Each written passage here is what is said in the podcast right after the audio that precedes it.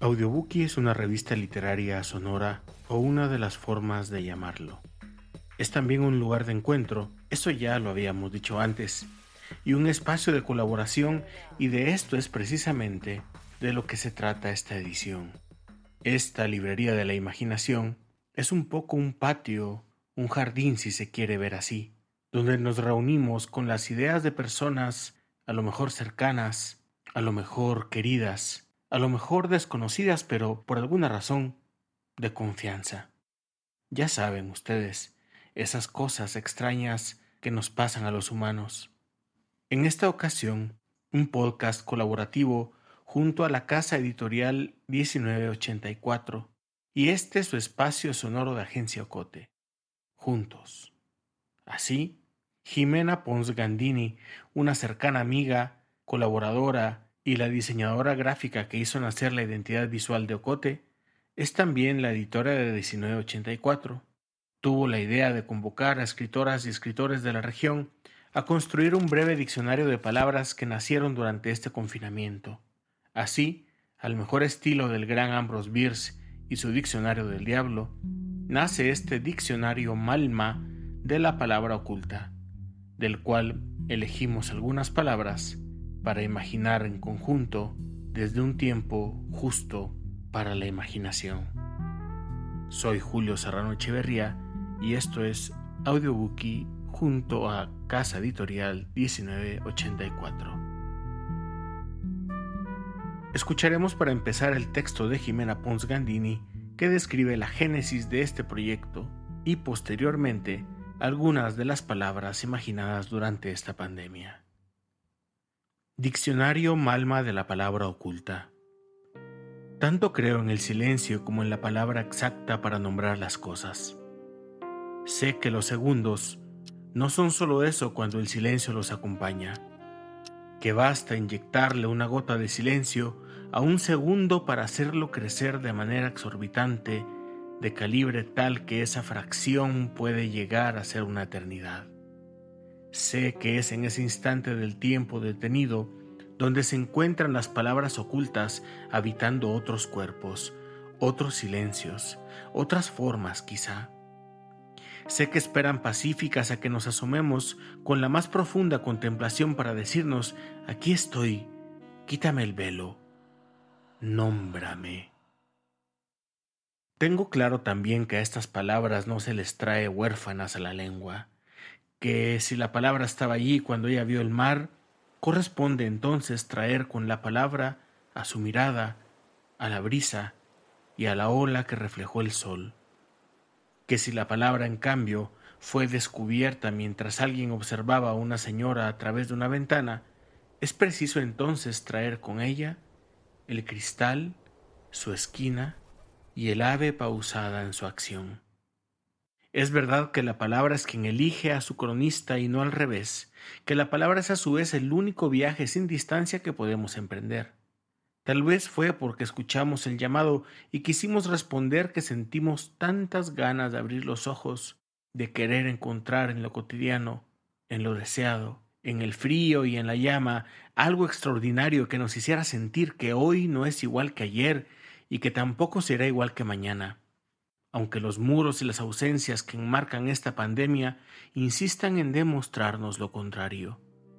Sabemos que siempre hay algo nuevo por ser nombrado, que hay palabras mudas, rotas, mutantes, tiernas algunas, que hemos ido descubriendo mientras cuestionamos nuestro ahora con esta obligada separación del otro, pero, sobre todo, con este ineludible acercamiento hacia uno mismo. En este ejercicio filológico, que bien podría ser un salto de fe, le pedimos a amigos de las letras y las ciencias que rescataran las palabras del silencio, que no dejaran solo en su mirada estos vestigios como un grabado que desenvolvieran sus párpados como alfombras para mostrarles el camino, al fin, hacia nuestra lengua. Estas palabras y sus definiciones están recopiladas en el diccionario Malma de la palabra oculta, un proyecto en línea con vida propia que irá evolucionando según nos vaya dictando la palabra misma.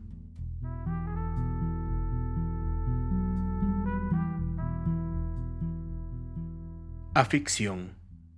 Carlos Ovalle. Tenía el diccionario en la mano. Tal vez allí, en ese viejo y rayado libro que usó durante la secundaria, podría llegar a entender la carta que llegaba desde el norte. Hablaba de proyectos, de flores, de olores, de alegría, de esperanza. De mano en mano, había recorrido ciudades, carreteras y desiertos. Ansioso al abrir el sobre de un celeste muy pálido, reparó en la caligrafía reconocible y próxima. La L, la P, la S. Era la letra de su hermano. No tenía dudas. Pero ¿por qué no la entendía? Pasó toda la semana releyéndola, se detenía en cada palabra, uniéndolas para formar cada frase. Lo que más le costaba era la despedida. Ojalá alguna vez tengas la oportunidad de sentir ese fogonazo a tus sentidos, el invierno de luces mortecinas que nunca calientan, aunque el cielo esté azul y despejado, se aleja en cada aurora, la primavera es esperanza, es camino, es alegría. La abrió por el principio, por la letra A, repasó rápidamente las entradas y allí estaba, aficción, de aflicción, locución en Guatemala. 1. Dolor que causa la imposibilidad de imaginar o de soñar. 2. Enfermedad mental en Guatemala. Entonces sí, lo entendió todo.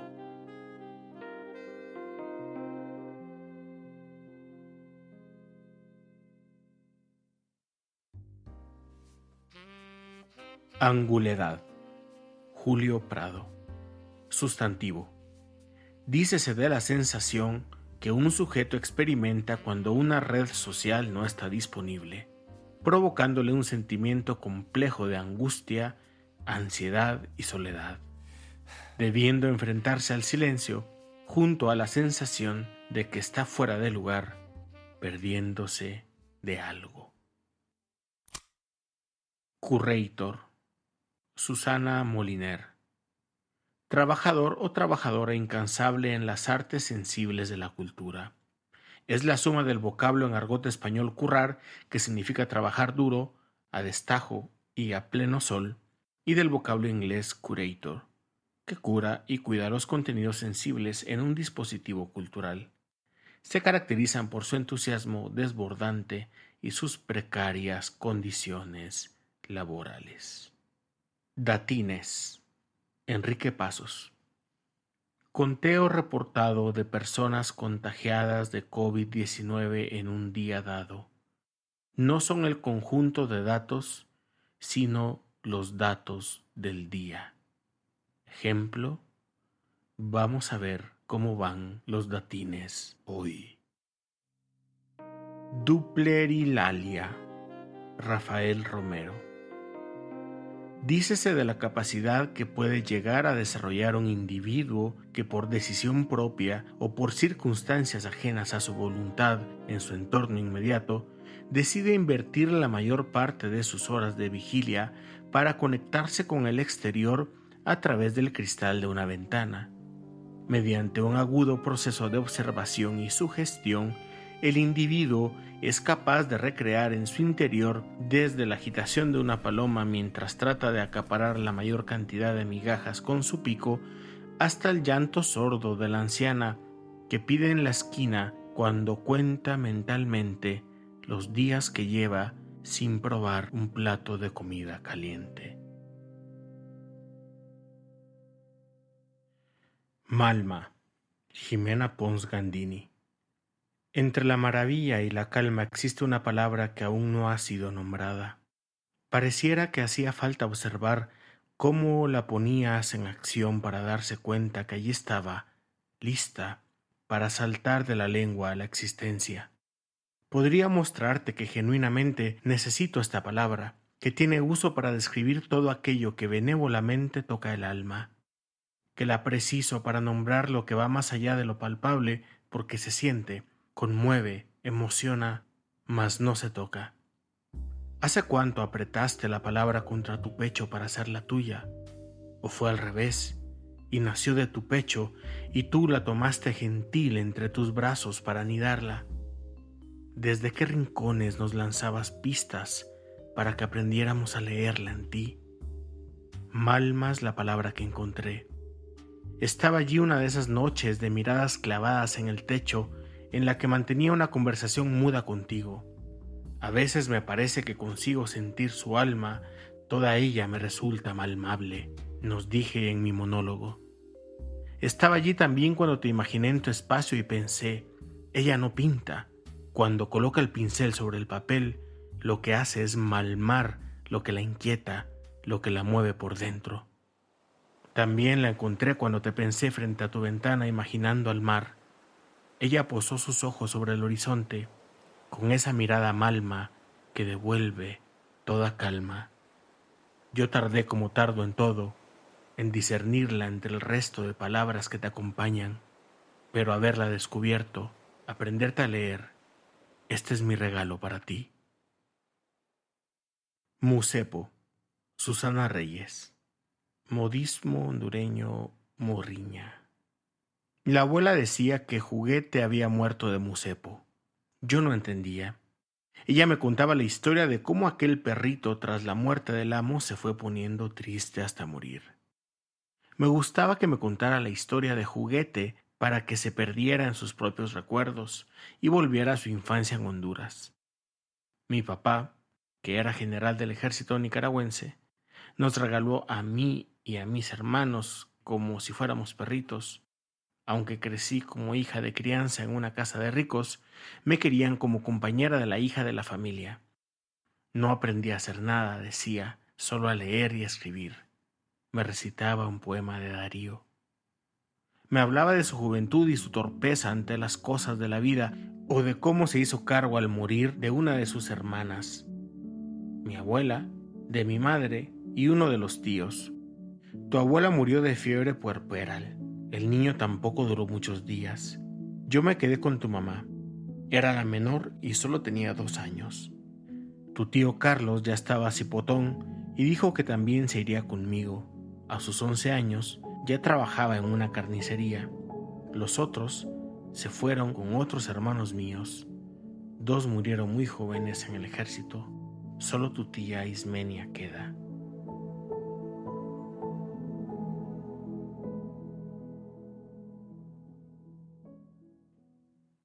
Morriña, coloquial, Nicaragua. Tristeza o melancolía, especialmente la nostalgia de la tierra natal. Después de salirse de la casa de crianza, se fue con el padre de su única hija. El hombre me decía que si no me iba con él, se iba a matar. Yo era bruta, no entendía nada de la vida. Yo le decía que era tan fácil como decirle que se matara Éramos dos generaciones lejanas opinando de algo que no cambiaría jamás. Pero años después lo dejé y Margarita, ya grandecita, se fue a vivir a Nicaragua con mis otras hermanas. Separada y a cargo de mi madre, estuvo trabajando algunos años en el pupilaje de su hermana. Siempre viví arrimada, yo no aprendí ningún oficio como tu abuela o tu tía Pancha, entonces me tenía que aguantar a lo que me tocara. Cocinaba mientras tu mamá limpiaba la tripa y las patas para la sopa de mondongo. Una de sus medio hermanas de Matagalpa la instó a buscar una mejor vida en Nicaragua. Nunca supe cómo terminaron en el puerto de Corinto. Yo era jefa de camareras en la base naval, tenía a mi cargo el cuarto del capitán. Todos los días nos mandaban de la base naval a la comida aceite de oliva, un pescado grande y fresco, una gallina. No nos faltaba nada. Después me encontré con tu abuelo, no de sangre sino de crianza, y me vine para El Salvador. A veces quisiera regresarme a Honduras, pero ya ninguna de mis hermanas está viva y mis hermanas de Nicaragua, las de Jinotega y las de Matagalpa, se fueron para Estados Unidos con el triunfo de la revolución. Ya no supe de ellas, dejaron de escribirme, Veo las tarjetas, recuerdos sobre los sobres y sé que tengo todas las estampillas de esa correspondencia de hace más de medio siglo. La última vez que las vi, estabas a punto de nacer. Se enojaron con la orfilia porque no les avisó y no te pudieron traer nada. Poeticalipsis, Ruth Baides. Es el ocaso semanal de la poeta en cuarentenada que solamente pasa los domingos porque es el día de la semana donde se muere más despacito y después de las 14 pm, ya que todos se levantan tarde. De lunes a sábado no funciona porque hay que trabajar para comer. En horarios laborales es prohibido ser difunto y la rutina nos pasa atropellando mientras corre hacia su casa antes que empiece el toque de queda. Texto misorio. Angélica Quiñones. Sustantivo abstracto. Todos los mensajes que alguna vez colocaste en la barra digital pero te abstuviste de enviar, tuitear o publicar. ¿Acaso porque te sentiste absurda, te arrepentiste se te pasó la emoción o simplemente entendiste que esa persona no va a responderte. Lo que no sabes es que cada atentado que tecleaste ha pasado a una base de datos donde los algoritmos entretejen tu felicidad. Pan de terrorismo. Elena Galindo. Dícese del estado de terror con capacidad de destruir el orden previamente establecido, infundiendo en la población un estado de alarma ligado a una parálisis colectiva. Se caracteriza por carecer de una ideología más allá del miedo permanente. Ninguna corriente terrorista llegó a difundirse a nivel global en tan solo unas semanas. Representación de la globalización. Sus células tienen muy bien definidos sus motivos y áreas de trabajo. Las hay bastante despiadadas, tanto como para realizar un trabajo limpio. Cadáveres a mitad de la calle a plena luz del día, sin apariencia de haber sido maniatados, sin marcas ni huellas. No distinguen género ni clases sociales. Otras células han sido encargadas, como en la era del apogeo neonazi con vestigios de renacer de deshacerse de la población más vulnerable. Ancianos que creían haber realizado su sueño de determinar en armonía las historias de sus vidas, se enfrentaron a la muerte sin aliento ni compañía. Las células, quizá más crueles, fueron las responsables de separar a las madres de sus hijos y de poner distancia entre los amantes. Parados relojes, boletos y encuentros se dieron los anónimos artífices casi por satisfechos, el daño está hecho.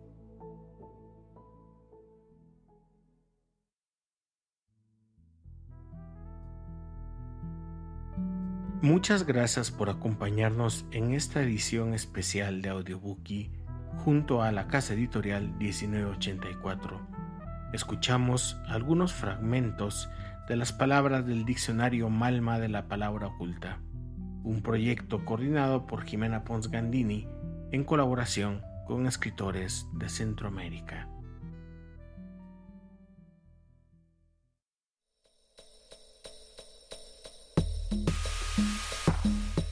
Terminamos por ahora, pero vienen muchas más lecturas por escuchar. Audiobookie es producido en Guatemala por el equipo de Agencia Ocote, con el apoyo de Seattle International Foundation y el aporte de fondos operativos de Servicios Ocote, Foundation for a Just Society, el Fondo Centroamericano de Mujeres FCAM y Oak Foundation. Producción sonora, José Monterroso. Coordinación, Julio Serrano Echeverría. Música original, Juan Carlos Barrios. No olvides seguirnos en las redes sociales. Somos Agencia Ocote y experimenta nuestra página web www.agenciaocote.com para otras historias en otros formatos.